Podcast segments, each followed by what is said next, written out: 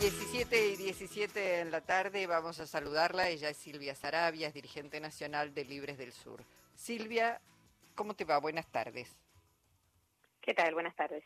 Bueno, eh, un poco queríamos charlar sobre eh, estas medidas que van anunciando el gobierno, la licuación del poder adquisitivo de los salarios, los sectores más eh, vulnerables, sobre los cuales, bueno, el gobierno sigue insistiendo que es su máxima preocupación, ¿no? Este, acaban de anunciar un bono de 10 mil pesos para aquellos que reciben el potenciar eh, trabajo eh, y al mismo tiempo el anuncio de un protocolo este, para aquellos que salgan a, a peticionar en la calle.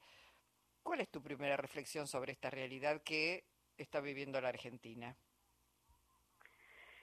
Mira, creo que mm, el nuevo gobierno eh, vino con un mandato desde las urnas, al cual se fue despojando de algunas de esas banderas que, que tuvo inicialmente, ¿no? Se fue despojando de algunos dirigentes que eran de, su, de su entorno, incluso los más visibles en las redes sociales, y ahora, bueno, se ha comenzado a despojar también eh, de algunos, de algunas cuestiones que, que por lo cual lo votó una parte importante de la gente, ¿no? Hay una parte importante de la gente que lo votó para que hubiera un cambio, para que para que el desastre que estábamos viendo lo pagara la casta política o la casta y después los políticos con, con privilegios.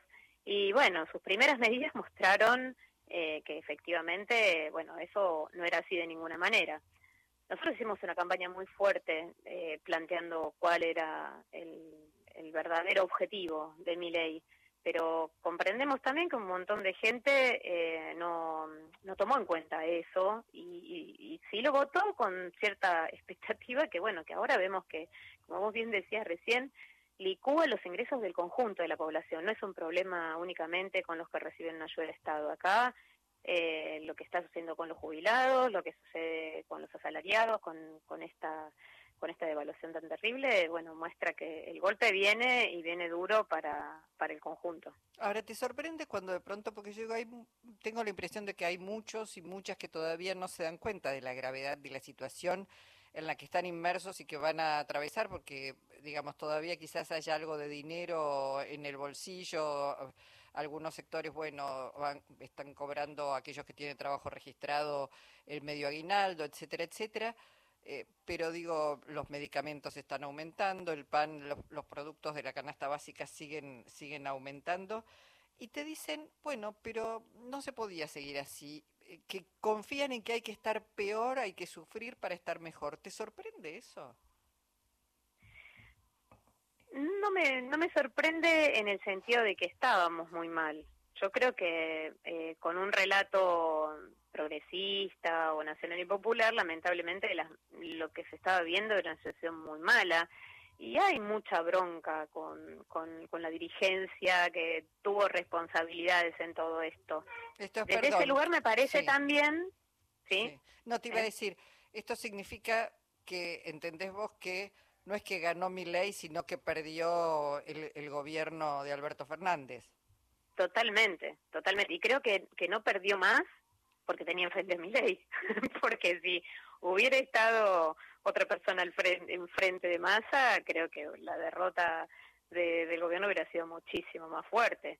Eh, el tema es que, bueno, que creo que un montón eh, votamos contra mi ley, eh, conociendo y sabiendo cuáles, cuáles eran sus objetivos, porque obviamente, a ver, eh, quien plantea que el mercado va a ordenar todo y que hay que liberar el comercio exterior y que se importe lo que sea porque total el mercado se va a encargar de que las cosas sean más justas. Bueno, todos sabemos que eso es una barbaridad y quienes eh, trabajamos desde hace muchos años conformando grupos de, trabajo vinculados a, espacios productivos, a espacios educativos, sabemos que construir esos espacios lleva mucho tiempo reconstruir lazos, reconstruir confianza. Le pasa a las pymes, ¿no? Poder confiar en sus trabajadores y formarlos desde que quizás salen de una escuela técnica. Bueno, todo eso eh, es, difícil de, consolidar.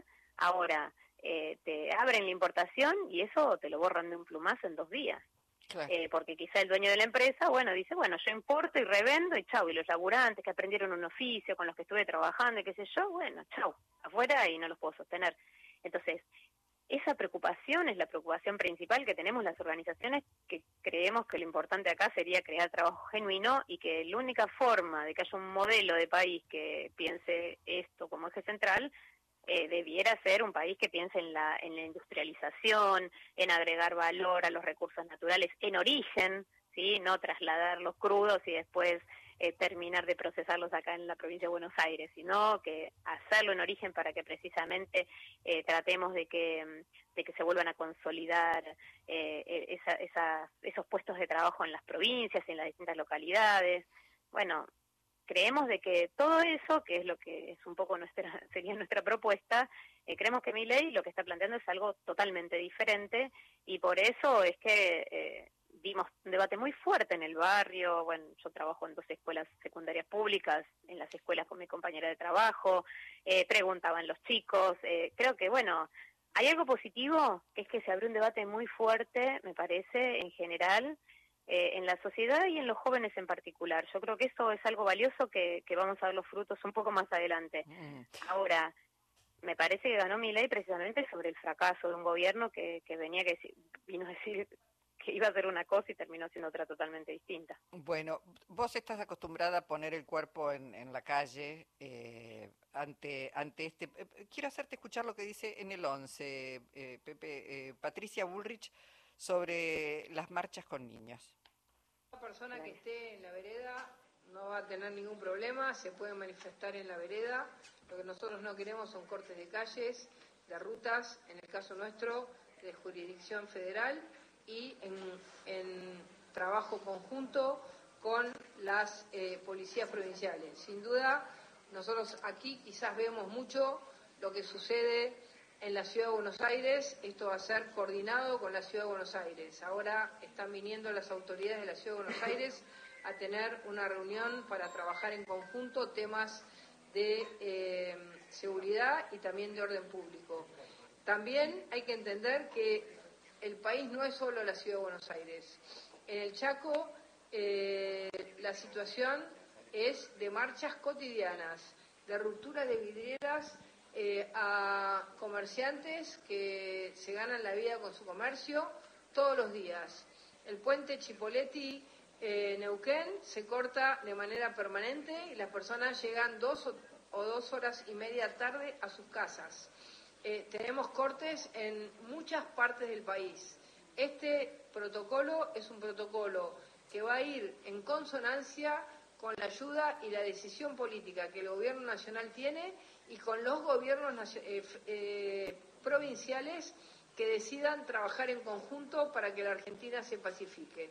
En el caso de los, de los chicos, eh, se va a pedir a las madres que no lleven más a los chicos a las manifestaciones que van a ver, ya va a ser anunciado por el Ministerio de Capital Humano, pero va a haber consecuencias, y también lo ha dicho el jefe de gobierno de la Ciudad de Buenos Aires, eh, para Buenos Aires y seguramente lo van a decir los gobernadores que tienen este mismo problema, va a haber consecuencias para aquellos que vayan con niños eh, y que no garanticen, el primer responsable del niño es el papá, la mamá o quien lo lleva. Entonces tendrán que tener la responsabilidad bueno, un padre y una madre lleva a un niño porque no lo puede dejar en otro lado, seguramente. No tiene para pagarle una niñera. Pero además sería bueno que estuviera preocupada porque hoy tenemos una cantidad de niños y niñas debajo de la línea de pobreza que realmente es inadmisible. Esa debiera ser la principal preocupación. Antes que Bullrich, tendría que haber salido a hablar de Tobelo para ver qué va a hacer luego de esta gran devaluación y el incremento de los precios de los alimentos en particular que no viene desde que asumió Biney. Ya la semana anterior se habían disparado totalmente sin ningún tipo de control. Mm. Entonces, si la principal preocupación sobre los niños y niñas de nuestro país es porque van a una movilización con sus padres y madres, eh, realmente creo que le está pifiando, porque su principal preocupación tendría que ser que puedan tener un plato de comida sobre la mesa, y no como el propio jefe de gobierno que ella está citando, que se van a poner a coordinar, acaba de decir, dijo hace un par de días, que la clase media que no está acostumbrada a ir a un comedor a pedir un plato de comida va a tener que acostumbrarse porque es lo que le va a pasar con estas medidas que tomó mi ley. Digo porque la situación es una situación totalmente desbordada y aparte sin ningún tipo de respuesta de contención, porque nosotros no dejamos de sostener nuestros comedores y merenderos en todo el país. Eh, incluso cuando el gobierno nacional, por ejemplo, que se fue en noviembre, no se entregaron alimentos y los, comedores se sostienen como pueden, con donaciones, a veces quizá hay un municipio que se entrega alimentos, bueno, se las rebusca cada uno, se pone plata al bolsillo, nosotros no dejamos, porque aparte cuando una compañera tiene un comedor, que en general se dan en, las casas, que se cocina y que se pone a disposición, el día que tú no cocinas, te ven y te golpean la puerta y dicen, hoy no vas a cocinar, ¿no tenés algo para darme? Bueno, hay una desconexión, hay una desconexión con la realidad, con lo que está pasando en, muchos sectores de, de, nuestra sociedad, Silvia, eso está, está clarísimo. Hay hoy un encuentro de organizaciones, diferentes organizaciones.